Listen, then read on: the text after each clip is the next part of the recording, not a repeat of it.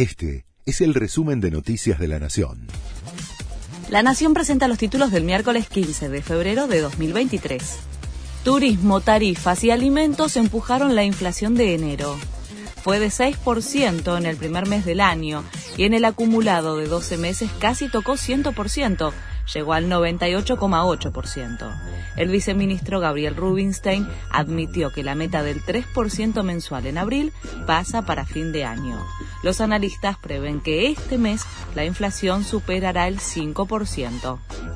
Shell aumentó el precio de sus combustibles un 4% en promedio. El incremento comenzó a regir desde las 0 horas.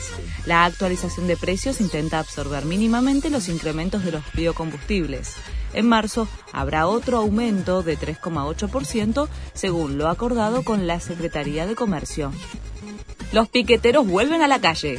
Las organizaciones de izquierda endurecen el reclamo en protesta contra las suspensiones del plan Potenciar Trabajo marcharán hacia el Ministerio de Desarrollo Social, cortarán la 9 de julio cerca de las 3 de la tarde y realizarán un acampe que duraría hasta el jueves. La protesta es de carácter nacional y tendrá réplicas en distintos puntos del país. Silvina Luna necesita un trasplante de riñón.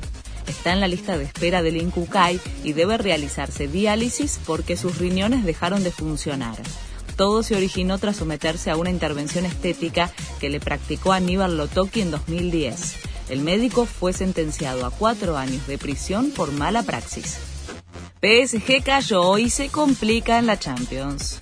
Bayern Múnich ganó 1 a 0 en París. Ahora el equipo de Messi deberá darlo vuelta en Alemania.